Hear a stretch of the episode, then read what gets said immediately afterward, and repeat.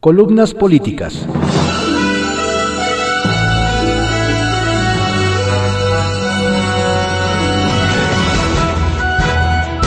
Continuamos con la audiosíntesis informativa de Adrián Ojeda Román, correspondiente a hoy, miércoles 10 de febrero de 2021. Vamos con algunas columnas políticas que se publican en periódicos de circulación nacional. Estrictamente personal, por Raimundo Riva Palacio, que se publica en el periódico El Financiero. El pleito interno de las vacunas. A mediados de enero hubo una eclosión en el gobierno federal Miriam Veras Godoy, renunció a su cargo de directora general del Centro Nacional para la Salud de la Infancia y la Adolescencia de la Secretaría de Salud. Esos nombres que arrastra el gobierno como si fuera un legado orwelliano no permiten ver a simple vista lo que Veras Godoy representaba en la coyuntura actual de la pandemia. Responsable del programa de vacunación universal, fue integrante del equipo que diseñó el esquema de inoculación contra el COVID-19. Su renuncia provocó dudas sobre la integridad de las acciones que se están realizando. Tan pronto como se filtró a la prensa su renuncia el domingo 17 de enero, se mencionó que obedecía a un choque con el subsecretario de Salud Hugo López Gatel por el tema de la vacunación. El gobierno salió a atajar las versiones y ese mismo día el director general de promoción de la salud, Ricardo Cortés Alcalá, declaró que había sido por razones meramente personales y no por un desacuerdo con el plan de vacunación. El 18, Veras Godoy, presionada o para salirse de la discusión pública, declaró que su decisión obedecía a un problema de salud que se había agudizado 15 días antes a la renuncia el escándalo se contuvo, pero los pormenores fueron revelados por funcionarios federales con información de primera mano. Los detalles de la salida de Veras Godoy, con 31 años de experiencia en el sector salud a nivel federal y estatal, muestran una vez más la forma como el plan de vacunación tiene una arista abiertamente electoral, donde están alineados los estrategas del presidente Manuel López Obrador. El apoyo de López Gatel, quien tiene mucho menos autonomía de la que parece, pero cuenta con el respaldo absoluto de las oficinas que importan en Palacio Nacional por su disposición a hacer lo que le pidan, pues la salida de Veras Godoy tiene como preámbulo un enfrentamiento con Gabriel García Hernández, coordinador general de programas integrales de desarrollo, que tiene a su cargo a 32 brazos que dependen de él en todo el país, que son quienes controlan los recursos para los programas sociales que aplican de acuerdo con las instrucciones que les envían en función de la estrategia que cotidianamente revisa con el presidente, con el único propósito de ganar votos. Para un partido en el poder esto es natural, pero cuando se mezcla con temas de salud donde está en juego la vida de las personas, estas decisiones tienen un peso diferente. García Hernández le instruyó que en el calendario de vacunación contra el COVID-19 debía incorporar a los llamados servidores de la nación, que son 28 mil jóvenes reclutados por el gobierno de López Obrador para repartir los recursos de los programas sociales, que iban a ser incorporados en 10.000 brigadas de vacunación. La estrategia acordada en Palacio Nacional era que de esa forma se captaría un voto uniforme de las familias en las elecciones del 6 de junio. 3.800 servidores de la nación deberían ser vacunados en la primera etapa. Veras, Veras Goroy protestó. La primera etapa era la más sensible, porque se enfocaba en el personal médico de primera línea. La funcionaria fue con su jefe López Gatel para que la apoyara y se revirtiera la, la instrucción. El subsecretario, que ha demostrado entender más de política que de control de pandemias, la reprendió y amenazó de acuerdo con funcionarios federales. La calendarización se hizo la cuarta alteración al plan anunciado en diciembre en solo un mes, y se comenzó a vacunar a los brigadistas electorales. Para la especialista, la decisión se volvió inaceptable cuando le informaron que las dosis se iban a ver afectadas, no solo por los retrasos que causó en el mundo Pfizer con la ampliación de su planta en Bélgica, sino porque el gobierno mexicano había firmado contratos que incluían cláusulas donde los principales laboratorios que están fabricando las vacunas solo garantizaban una distribución fluida a partir de marzo. Las vacunas de Pfizer que llegaron a México no eran para no eran parte de estos contratos, sino fueron donados por el gobierno del todavía entonces presidente Donald Trump. La vacunación de los servicios de la nación, como más adelante a 20.000 maestros de Campeche impactaría negativamente la inoculación del personal médico y alteraría el plan nacional. Frente a este escenario, Veras Godoy optó por renunciar. Los funcionarios federales que describieron estos desencuentros señalaron que la funcionaria le presentó su renuncia a López Gatel, a quien también le reclamó la forma como había manejado la estrategia anti-COVID y la forma como le había quitado los programas de vacunación para que fueran elaborados desde las oficinas del subsecretario. A López Gatel parece no haberle gustado el tono de Veras Godoy, porque además de aceptarle la renuncia sin objetar, le exigió que se fuera de inmediato. No se había terminado de ir la para entonces exfuncionaria cuando el zar del coronavirus le habló al vocero de la presidencia Jesús Ramírez Cuevas para pedirle que el nombre, el currículum y la imagen de Veras Godoy fueran eliminados de las páginas oficiales del gobierno. Como publicó el Universal el 18 de enero, las autoridades de salud no perdieron tiempo en borrar del mapa cualquier rastro de ella. Tal como lo instruyó García Hernández, los servidores de la nación comenzaron a ser vacunados e integrados como parte central de las brigadas de vacunación compuestas por 12 personas, donde el 50% son los brigadistas electorales, militares y dos responsables del sector salud. En ningún país se emplea personal no médico en la vacunación anti-COVID, ni los militares se encuentran en esa primera línea. Aquí en México, la salud no es definitivamente lo principal, sino ganar conciencias, lealtades y votos en junio. Mantener el poder por encima de todas las cosas incluidas las vidas, parecen el dogma.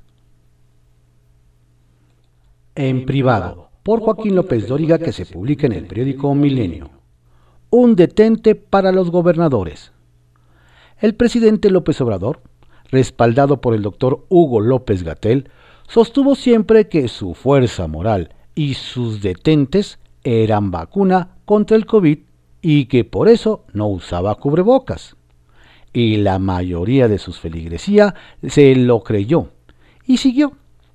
Los suyos no se cuidaron, rechazaron el cubrebocas y así llegamos al 24 de enero cuando al regresar de una gira a Monterrey y San Luis Potosí, el presidente dio positivo al virus, habiéndose sentido mal, dijo, desde el día anterior. Aquel domingo, las muertes sumaban 149.614 y los contagios 1.763.219. Anoche llegamos a 168.000 fallecimientos, el cuarto peor día en defunciones con 1.701 y 1.946.751 casos. López Obrador cumplió su confinamiento de 14 días, roto solo por dos videos para reaparecer este lunes en la mañanera, le decía ayer, tal y como se había ido. Pues bien, entre los contagiados hay un dato a destacar. Casi la mitad de los gobernadores se han contagiado en esta pandemia. 15 de 32 y todos se han recuperado. El primero fue Omar Fayad de Hidalgo en marzo pasado y el más reciente Antonio Echevarría de Nayarit, pasando por Adán Augusto López de Tabasco, Francisco Domínguez Querétaro, Héctor Astudillo Guerrero, Silvano Aureoles Michoacán, Francisco García Cabeza de Vaca Tamaulipas, Carlos Joaquín Quintana Roo, José Rosa Saispuru Durango, Mauricio Vila Yucatán, Claudia Sheinbaum Ciudad de México, Carlos Mendoza Baja California Sur, Claudia Pavlovich Sonora, Jaime Bonilla Baja California, Alejandro Tello Zacatecas, Diego Sinoé Rodríguez Guanajuato, Ignacio Peralta Colima y Alejandro Murat de Oaxaca. Esta debe ser otra marca mundial de México en la pandemia. La mitad de los gobernadores contagiados. Retales. 1. Amo. Morena, en la Cámara de Diputados, confirmó que es una oficialidad de partes del Ejecutivo. Por la mañana el presidente dijo que su iniciativa de ley eléctrica se aprobaría sin moverle una coma, cuando su bancada citó de inmediato a una reunión extraordinaria con carácter de urgente para procesarla. Por eso, el 6 de junio. 2. Cochinito. Este gobierno recibió en diciembre de 2018 un fondo de estabilización de ingresos con 279 mil millones de pesos. Para diciembre de 2019 le habían bajado a 158 mil millones y al cierre de 2020 quedaban 9.498 millones. Es decir, en, dos años le sacó 269.502 millones de pesos y en 2019 sin crisis. Y 3. Vacuna. Ya se incumplió la meta de vacunar dos dosis a todo el sector salud.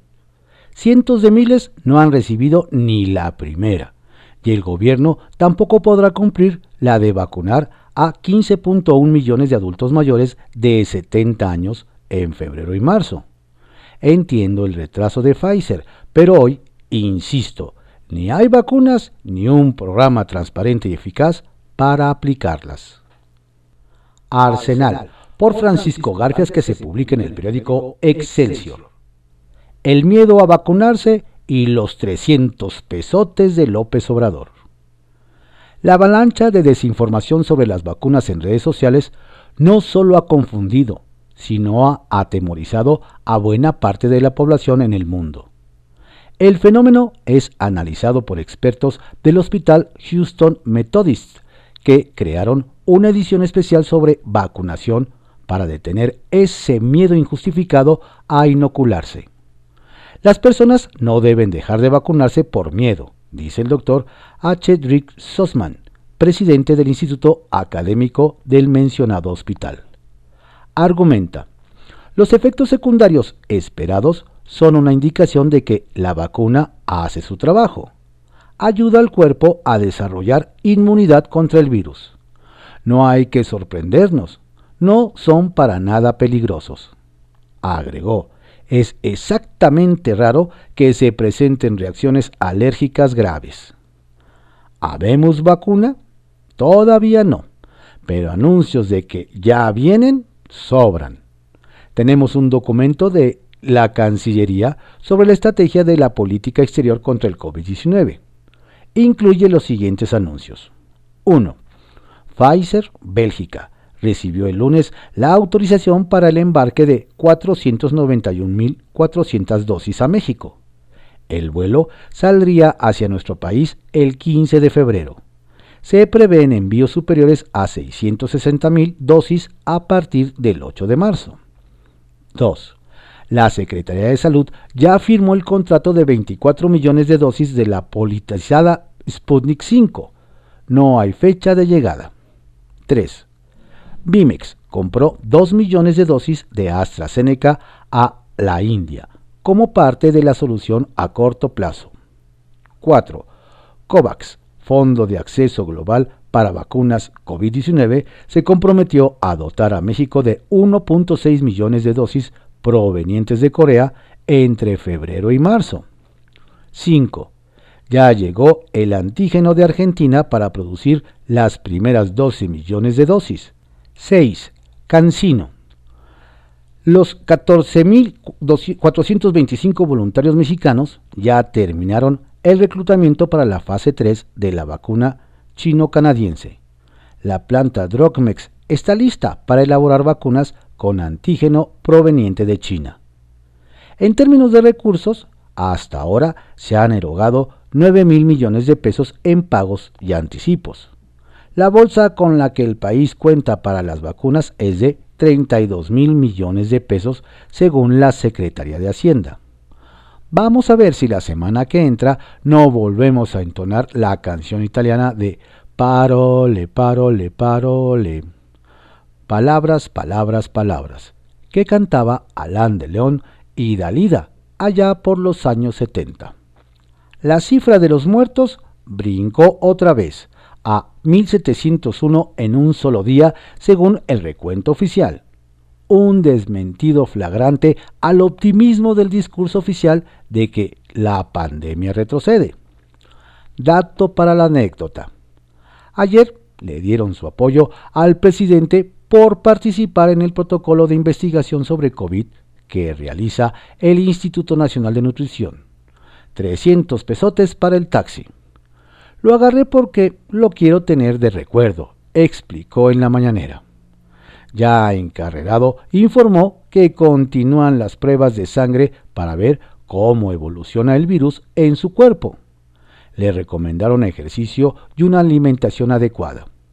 Ayer cumplió con su compromiso 101, no usar cubrebocas, ni en la mañanera ni en el aniversario de la Marcha de la Lealtad en el Castillo de Chapultepec arrancó ya el registro personalizado de cotización al IMSS, que permitirá a los trabajadores afiliados conocer en línea su historia de cotización laboral. El registro es único y se realiza en dispositivos móviles, descargando la aplicación IMSS Digital. Para ello, se requiere el número de seguridad social, CURP y un correo electrónico en el cual el trabajador recibirá los reportes mensuales. Es una buena iniciativa entre muchas malas. Ojalá no termine en un desastre como ocurrió con el arranque de la aplicación para que los adultos mayores se registren para ser vacunados contra el COVID. Vaya chusma la del partido Querétaro Independiente. PQI. Dejaron a Carlos Villagrán, mejor conocido como Kiko, vestido y alborotado lo habían registrado como candidato a gobernador de la entidad. No contaban con la astucia del Partido Acción Nacional, que se abrió a una alianza con el PQR, que bajó a Kiko para apoyar al abanderado azul en la entidad Mauricio Curi. Por allí se dice que, como premio de consolación, el personaje del Chavo del Ocho podría ser candidato a alcalde. Jaque mate por Sergio Sarmiento que se publica en el periódico Reforma. Malditas redes. ¿Cómo pasamos de las benditas redes sociales a la iniciativa de Ricardo Monreal para controlarlas? El detonante fue la censura a Donald Trump por la iniciación al asalto del Capitolio en Washington el 6 de enero. El presidente Andrés Manuel López Obrador, siempre entusiasta promotor de las redes, se dio cuenta de que él podría ser el siguiente. Empresas particulares deciden silenciar, censurar. Eso va en contra de la libertad. No se vaya a estar creando un gobierno mundial con el poder del control de las redes sociales. Además, un tribunal de censura como la Santa Inquisición, pero para el manejo de la opinión pública. La iniciativa del senador procede de una preocupación legítima sobre problema real. Las empresas que manejan las redes, las cuales han construido monopolios virtuales en sus campos, ejercen una censura discrecional. El expresidente Trump no ha sido la única víctima. Facebook, por ejemplo, ha censurado siempre los desnudos y limita la exposición de opinión que considera políticamente incorrecta. Twitter ha sido más reacio a la censura, pero al final ha ejercido también. La propuesta de Monreal, sin embargo, no se limita a prohibir o restringir la censura, sino que busca crear un sistema de regulación para someter a las redes al poder del Estado mexicano. Por eso amplía la Ley Federal de Telecomunicaciones y Radiodifusión para incluir a las redes, las cuales requerirán de autorización del Instituto Federal de Telecomunicaciones para operar en nuestro país.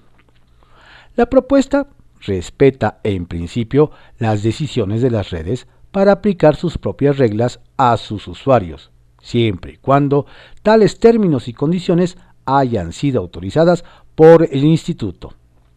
La cancelación definitiva, sin embargo, no podrá realizarse con la aplicación de algoritmos o tecnologías automatizadas.